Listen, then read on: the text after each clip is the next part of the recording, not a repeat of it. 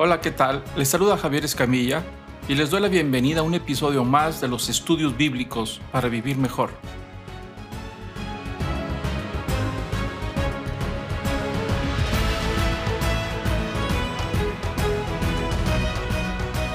El día de hoy continuamos con el capítulo número 2 de la carta del apóstol Pablo a los colosenses. En este capítulo, el apóstol Pablo expresa su gran preocupación por los recién convertidos cristianos en la ciudad de Colosas y les advierte que tengan cuidado de los tres enemigos que pueden debilitar su fe, las vanas filosofías, el misticismo religioso y el legalismo.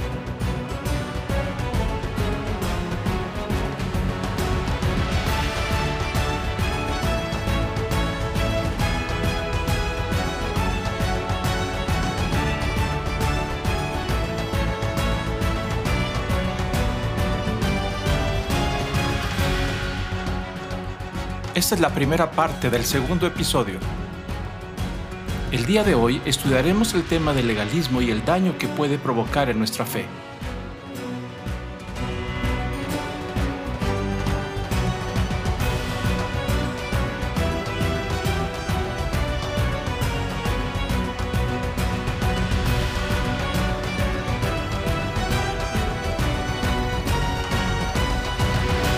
Comenzamos.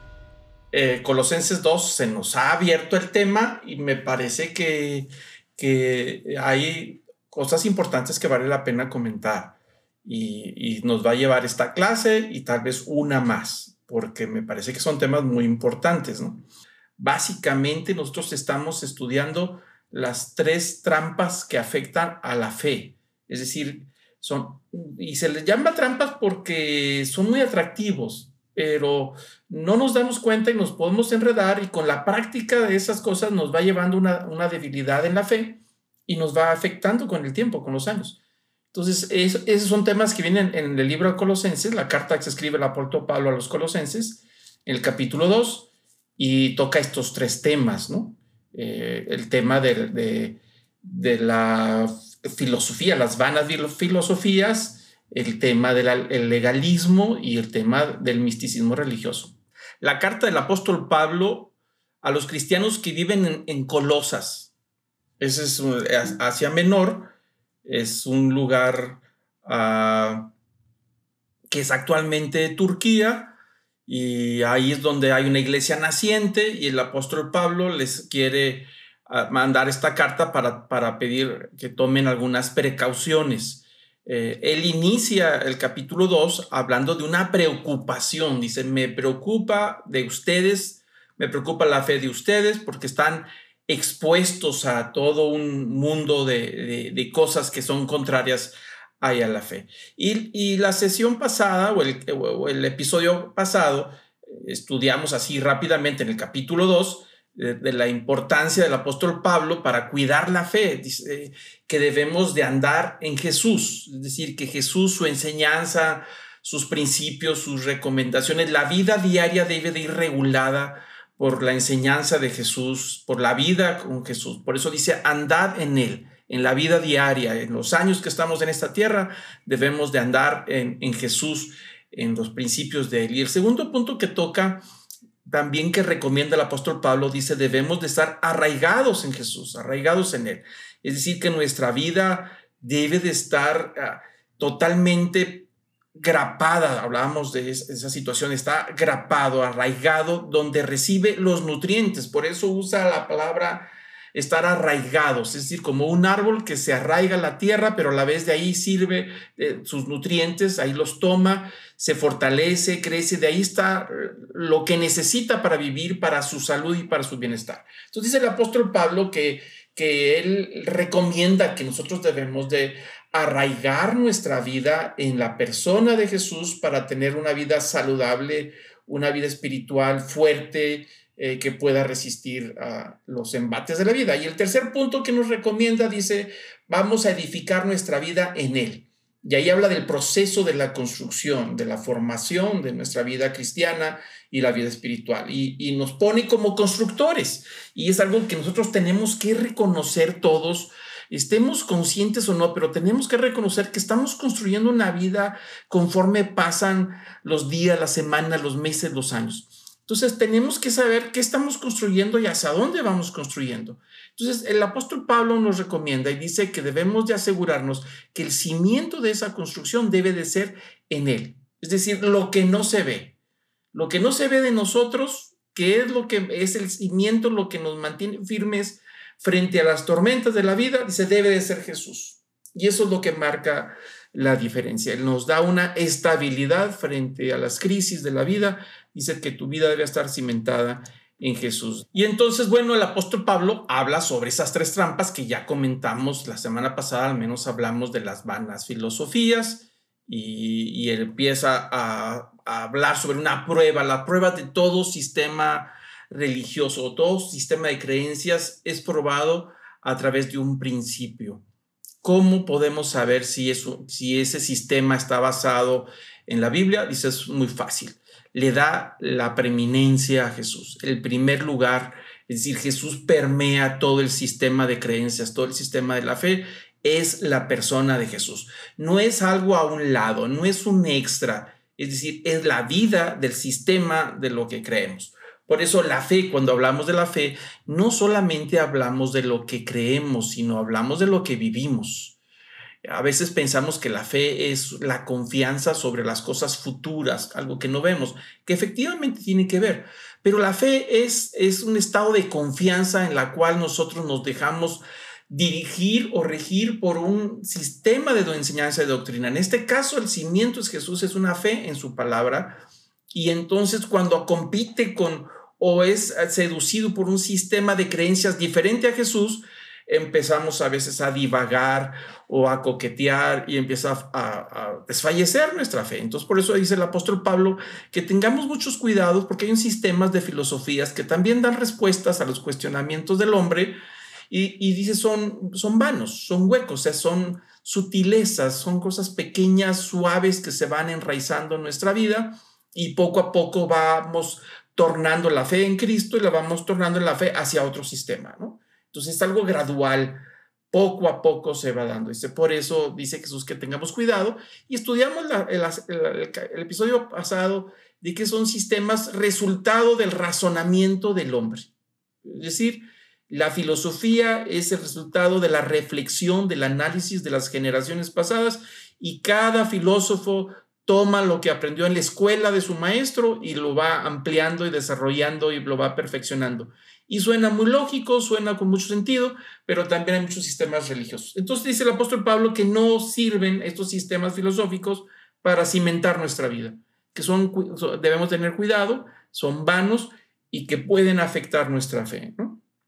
Entonces es una de las, vamos a decir, de las primeras trampas que el apóstol Pablo empieza ahí a recomendar.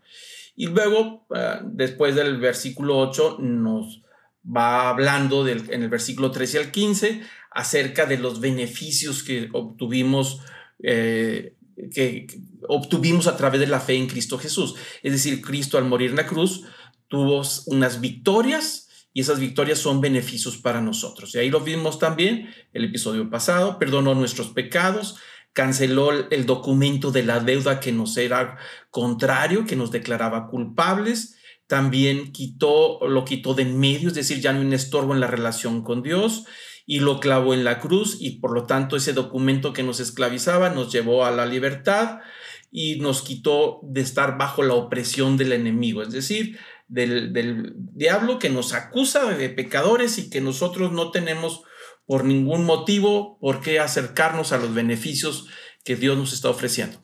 Entonces dice que todo eso fue un logro que Jesús obtuvo en la cruz y es un logro para nosotros y que al final ese logro va a haber una destrucción final del acusador, del enemigo, aquel que nos lleva a, por supuesto, a acusarnos como culpables.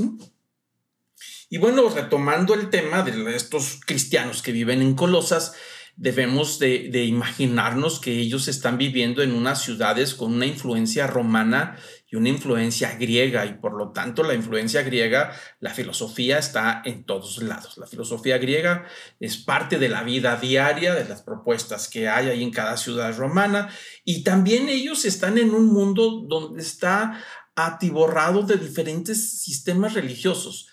Aunque el sistema oficial del Imperio Romano es la religión romana y esa es la oficial, es la que todos los ciudadanos romanos deben de practicar, porque eso es un asunto de Estado, es un asunto civil. Existen, por supuesto, muchas religiones que han sido importadas eh, a través de las conquistas del Imperio Romano, religiones persas, religiones mistéricas, Ah, que vienen de Egipto, del Medio Oriente, desde, aún desde la India, y hay todo un abanico de posibilidades religiosas con diferentes sistemas. Varía desde, desde el sistema religioso, que es, que es un culto básicamente a la prostitución con sacerdotisas o sacerdotes, de ahí hasta religiones como el zoroastrismo, que fue muy popular, el culto al sol, hay toda una gama muy extensa. Y ahí están estos cristianos recién convertidos en estas ciudades y han sido cimentados ahora su vida en Jesús y están viviendo diariamente contra este tipo de, de cultura que es mucho más fuerte de lo que nosotros tenemos a nuestros días. Nosotros en nuestros días estamos expuestos a otros sistemas muy parecidos, pero diferente en cuanto al, al intento de captarlos. Eh, hablaremos de eso, por supuesto, más adelante. Entonces, el mundo de estos colosenses, el mundo religioso y el mundo de las filosofías es algo que ellos están expuestos todos los días. Y todos los días su fe tiene que ser probada. Al momento en que les invitan a participar a practicar ciertas cosas que todo el mundo hace y que la cultura practica, entonces ellos tienen que decir que no o a ver cómo se escapan o participar aunque digan, bueno, pero por dentro yo sí creo en Dios, aunque tengo que hacer esto por fuera para quedar bien con los amigos o con el jefe, ¿no? Bueno, ellos también se enfrentan de una manera u otra. Pero bueno, eh, eh, eh, Jesús hablaba sobre este tipo de nuevo hombre, nueva criatura, al momento en que la persona se convierte en seguidor de Jesús, a partir de ese momento es una nueva creación, es algo que Jesús nos ha dado. Entonces es una nueva creación que vive en un mundo que está regido por rudimentos, es decir, cosas rudimentarias en cuanto a la religión, la filosofía, eh, es un mundo de tradiciones y algunas de ellas tienen siglos milenios quizá. Ellos estaban expuestos a ese mundo que son nueva criatura en un mundo viejo y tienen que aprender a vivir con esta novedad de vida, con este nuevo hombre, este nuevo pensamiento de estos recién convertidos frente a un mundo que está viejo en cuanto a sus ideas y sus propuestas. Entonces, ahí en ese mundo tienen que vivir. Y Jesús hizo una oración muy interesante en el capítulo 17 del Evangelio de Juan, eh, especialmente en el versículo 14 al 20, y empieza a tocar este tema Jesús en esa oración al Padre.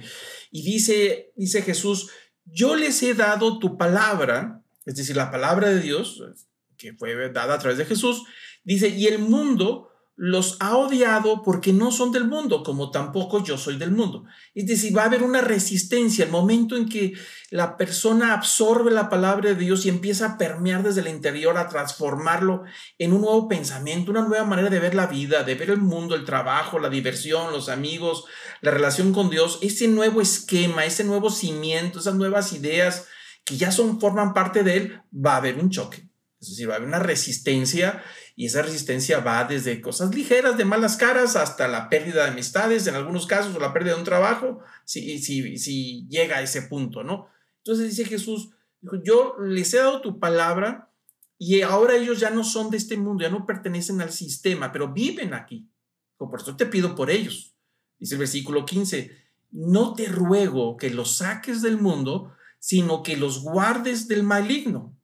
Es decir, la idea no se trata de aislarnos del mundo y encerrarnos en algún lugar, en una cueva, para no tocar a este mundo pecaminoso. No, no, esa no es la idea de la vida cristiana.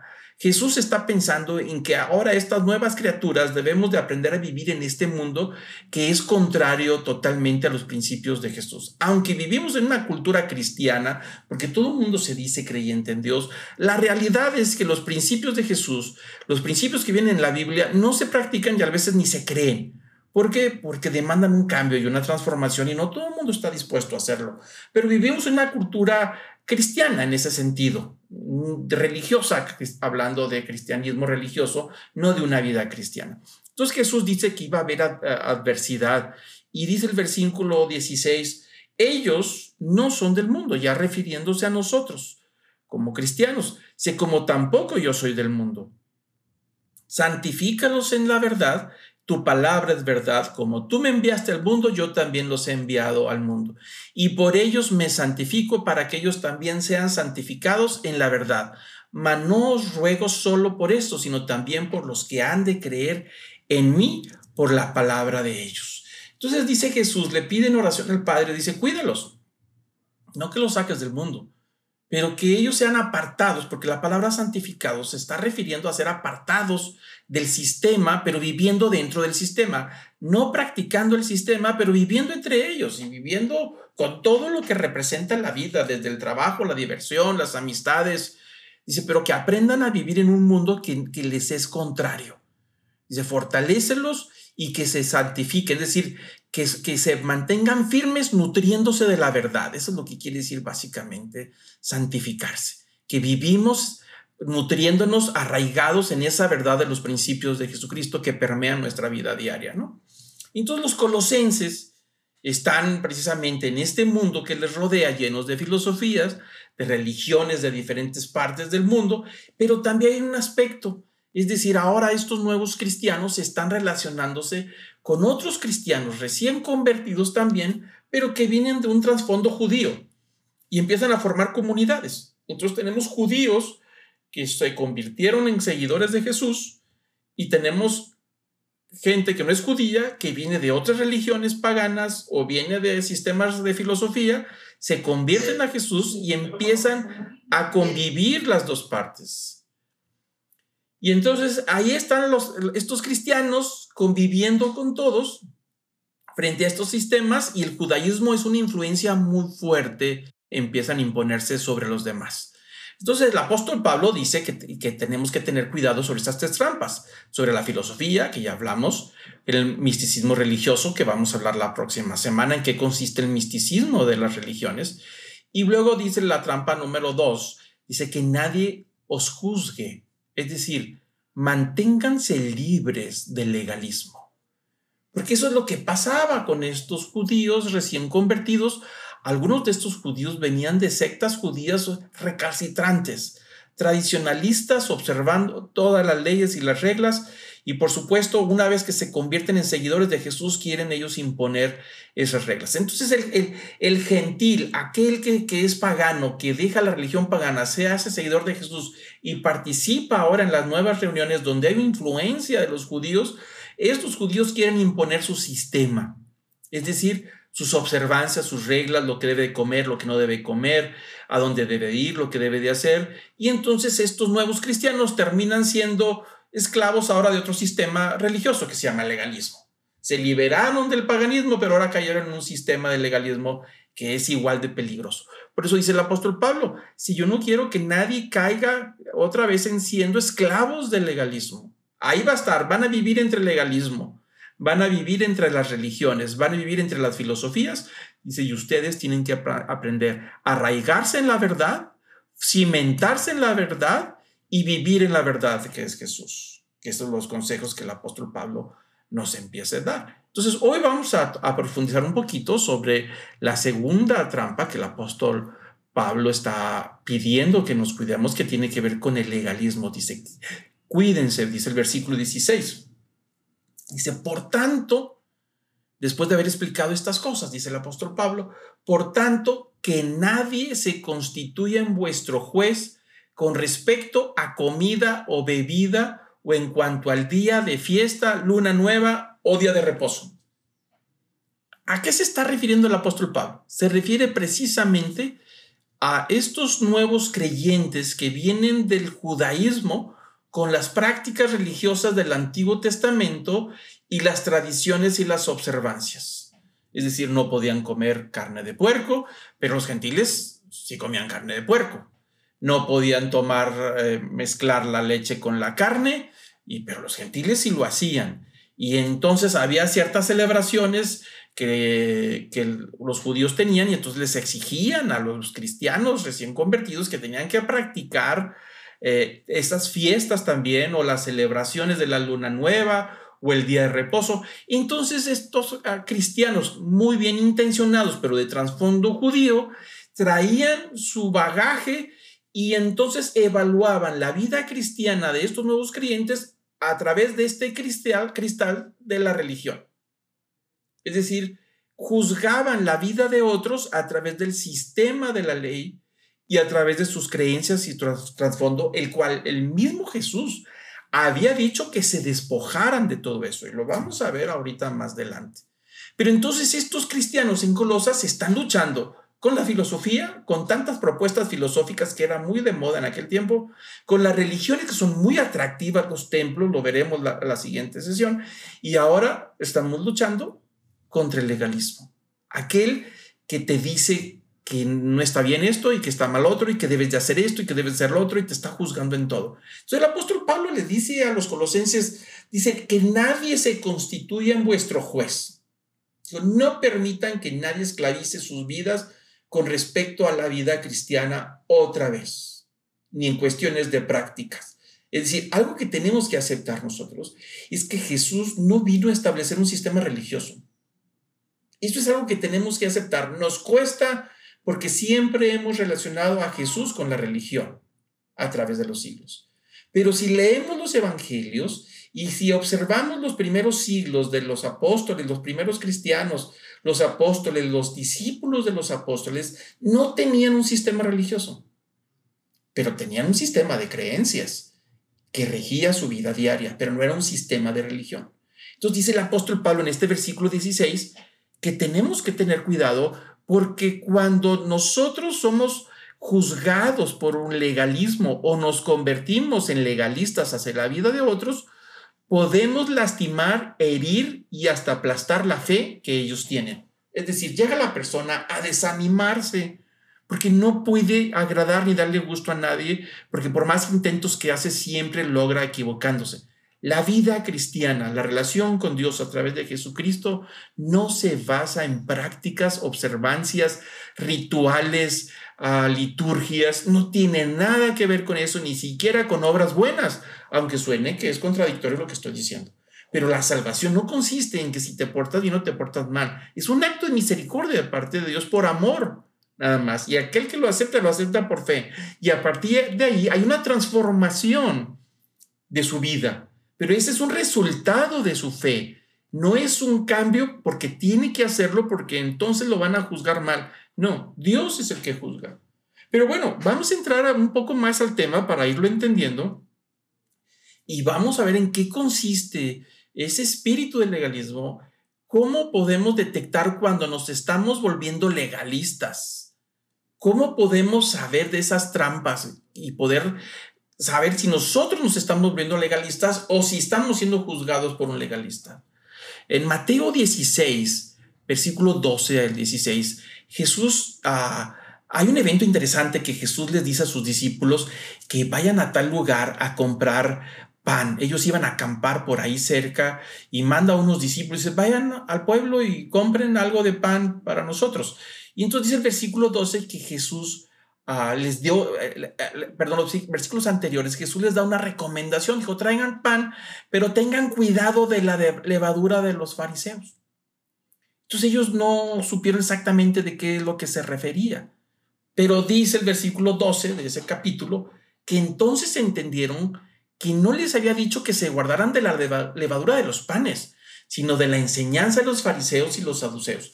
Jesús comparó a la enseñanza del legalismo y de los saduceos, que son dos grupos religiosos. Los fariseos son legalistas por naturaleza y lo compara como una levadura. Y lo que hace la levadura es que pones un poquito, unos cuantos gramos, eh, un gramo de levadura, medio kilo de harina y, le pones su agüita y lo dejas un ratito y empieza a hincharse. La levadura toca toda la estructura de la harina y empieza a inflarla y la transforma de tal manera que se hincha y ahora lo puedes cocinar. Eso se llama levadura. Leuda toda la masa, la hincha. Entonces Jesús dice que la enseñanza de los legalistas, de los fariseos de aquel tiempo, era semejante a la levadura, con un poquito, con un poquito suficiente para contaminar toda la vida. Y por eso lo, dice, dice Jesús, tengan cuidado de la levadura los fariseos en esa comparación. Tengan cuidado del legalismo porque hace muchísimo daño, ¿no? Entonces Jesús toma esa referencia de la levadura de los de los ah, de, la falsa enseñanza o al menos de la vida como llevaban los fariseos todos estos estrictos. Y entonces vemos qué es el legalismo exactamente. De acuerdo a lo que acabamos de ver en el pasaje de Mateo 16, es un fariseísmo, es decir, es igual al legalismo. El fariseísmo era una secta religiosa de los judíos que se practicaba ah, siendo exagerados en el cumplimiento de la ley, exagerados en las reglas, en la imagen religiosa de transmitir hacia los demás, aunque por dentro llevaran un sistema de vida totalmente distinto. Entonces, en los evangelios, cuando Jesús habla de ese legalismo y de ese, ese fariseísmo, es sinónimo de hipocresía. Tan es así que en nuestros días usamos la palabra fariseísmo para referirnos a personas que son religiosas, dan una imagen de bondad por fuera, pero en la vida interior eh, llevan otra práctica, entonces se le llama hipocresía. También es sinónimo de lealtad a sus tradiciones. Ellos son más leales a la tradición que a la misma palabra de Dios. Para ellos es más importante guardar la tradición que la palabra de Dios. Jesús les acusó en varias ocasiones diciendo que para ellos era más importante la tradición que el mandamiento de Dios. Por otro lado, el fariseísmo es sinónimo también de una corrupción interior, aunque hay una imagen hacia afuera de bondad. Y les llamó Jesús sepulcros blanqueados. Es decir, se veían muy bonitos por fuera, pero por dentro había corrupción, un blanqueamiento exterior que decía Jesús con respecto a ese fariseísmo o a ese legalismo. Y la palabra legalismo básicamente pues tiene que ver con que ellos ponen un énfasis exagerado sobre la ley. El legalismo viene de la ley. Si lo dice así, así es. Y no contempla ni siquiera el espíritu de la ley. Solamente dice eso y hay que ponerlo en práctica sin entender cuál es el propósito y el objetivo por el cual se escribió. Entonces ellos adoraban a la ley inclusive. Le hacían culto a la ley y en esa exageración del trato a la ley no la cumplían, pero la guardaban con respecto a no romper ciertas tradiciones. Entonces aquí vemos que esa lucha que se está dando de, del nuevo hombre, estos nuevos creyentes frente a un mundo viejo que tiene estos cosas rudimentarias, estas costumbres rudimentarias, Jesús empezó a explicar en qué consistía el mensaje que él traía. Él decía que este mensaje iba a producir en las personas que creyeran en él, que le aplicaran la fe, iban a producir una novedad de vida, iban a producir un nuevo hombre, una nueva mujer, una nueva creación, resultado de la fe y de la transformación interior. Pero había ciertas cosas que habría que comprender. Dice el Evangelio de Mateo, capítulo 9, en el versículo 14, que algunos fariseos se le acercaron a, los discípulos, eh, o algunos fariseos, perdón, más bien dice que algunos de los discípulos de Juan, Juan el Bautista, se les acercan y le dice, ¿por qué nosotros y los fariseos ayunamos, pero tus discípulos no ayunan? Es decir, ya le están cuestionando a Jesús que por qué los discípulos no practicaban los ayunos semanales a las horas semanales, si los discípulos de Juan el Bautista y los fariseos cumplían con las observancias que marcaba la, religión, pero los discípulos de Jesús no practicaban ese tipo de ayunos. Entonces Jesús le contesta de esa manera en el versículo 15 y les dice Jesús, ¿acaso los acompañantes del novio pueden estar de luto mientras el novio está con ellos? Le empieza a decir Jesús, ¿cómo? Dice, no puedes tú mezclar una fiesta con un, con un funeral. Dice, ¿acaso va a la fiesta de la boda los que están con el novio van a estar llorando? Si no, llegará el día, dice Jesús, cuando el novio será quitado y entonces ayunarán. Jesús está diciendo que su venida, su llegada de traer un mensaje de buenas nuevas, que eso significa evangelio, Evangelio significa traer una buena noticia, es decir, alegrarse. De hecho, Lucas en el capítulo 4 dice que cuando Jesús estaba en la sinagoga, le invitaron a pasar a leer un, pasaje de la escritura ahí en la sinagoga en, Nazaret. Y el pasaje que le tocó leer, el que tocaba ese día, hablaba de que el Espíritu de Dios lo había ungido para, para poder traer libertad a los cautivos, para sanar a los oprimidos y, para traer el anuncio del año agradable del Señor, es decir, el año del jubileo. Es decir, el año del jubileo significa año de fiesta. Y Jesús está inaugurando una fiesta, un año de buenas noticias, de alegría y de gozo. ¿Por qué?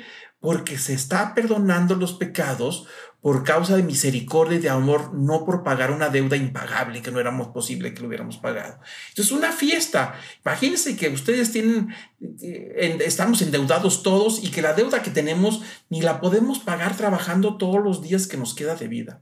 Y que nuestros hijos tampoco, trabajando todos los días, iban a pagar la deuda.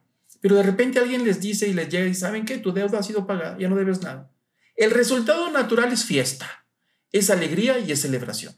Y Jesús está diciendo eso. Dice, ¿cómo vamos a ponernos a llorar ahorita si estamos de fiesta por las buenas noticias? Y luego dice Jesús en el versículo 16, y dice, nadie pone un remiendo de tela nueva en un vestido viejo, porque el remiendo al encogerse tira el vestido y se produce una rotura peor. Jesús está diciendo un asunto muy lógico. Dice un vestido viejo, no le va a poner un, pedazo de tela nueva, porque al momento de ceder va a romper, entonces va a entrar en una situación peor. Pero dice, nadie pone tela nueva en algo viejo. Lo viejo ya se dio, la tela nueva, que vienen engomadas, al momento de lavarse, van a estirar la costura y la va a romper. Dice, nadie hace eso. No se puede. Y luego toma otra comparación el versículo 17. Nadie que esté haciendo vino y se pone vino nuevo en odres viejos, porque entonces los odres se revientan y el vino se derrama y los odres se pierden, sino que se echa el vino eh, nuevo en odres nuevos y ambos se conservan. Se está refiriendo que en aquellos años, para guardar el vino, lo usaban en lo que se conocía como las botas, es una bota.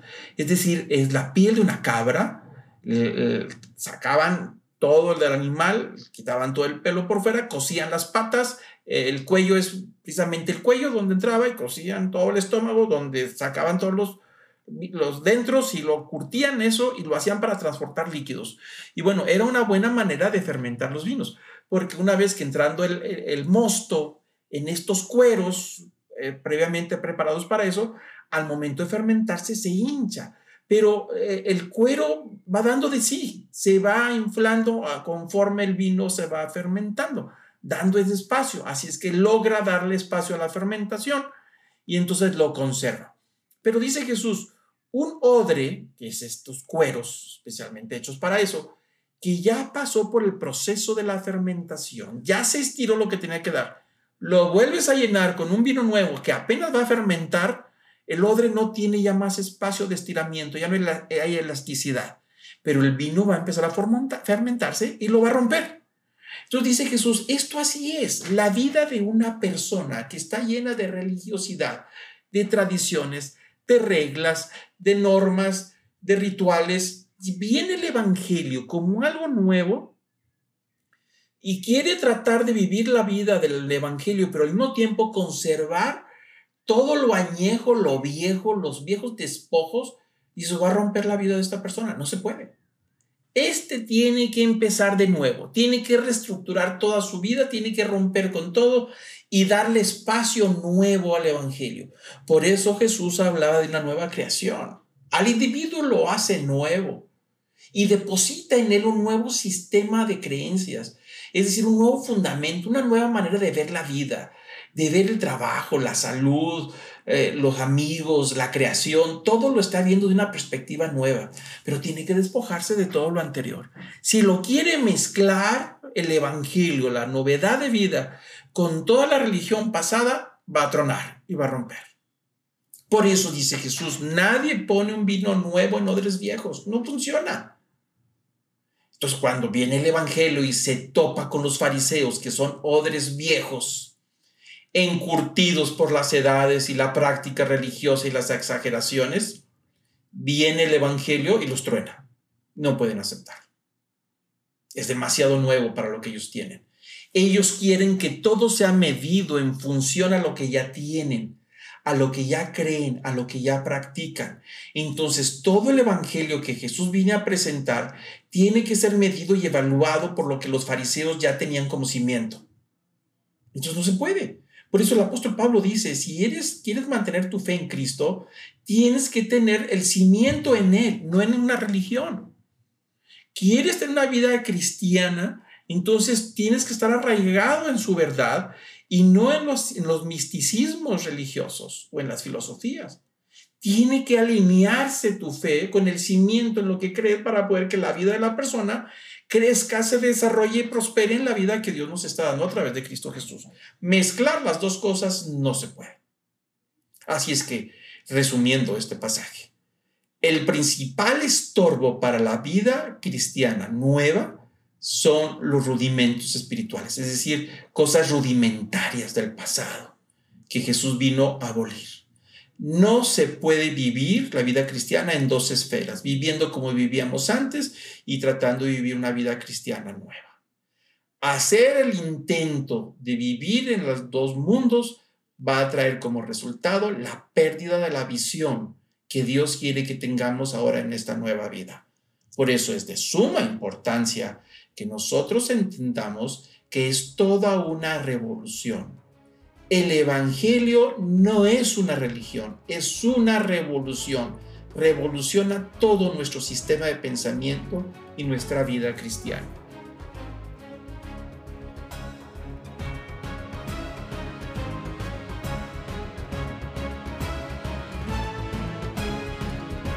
Los invito a continuar con la parte número 2 de este segundo episodio.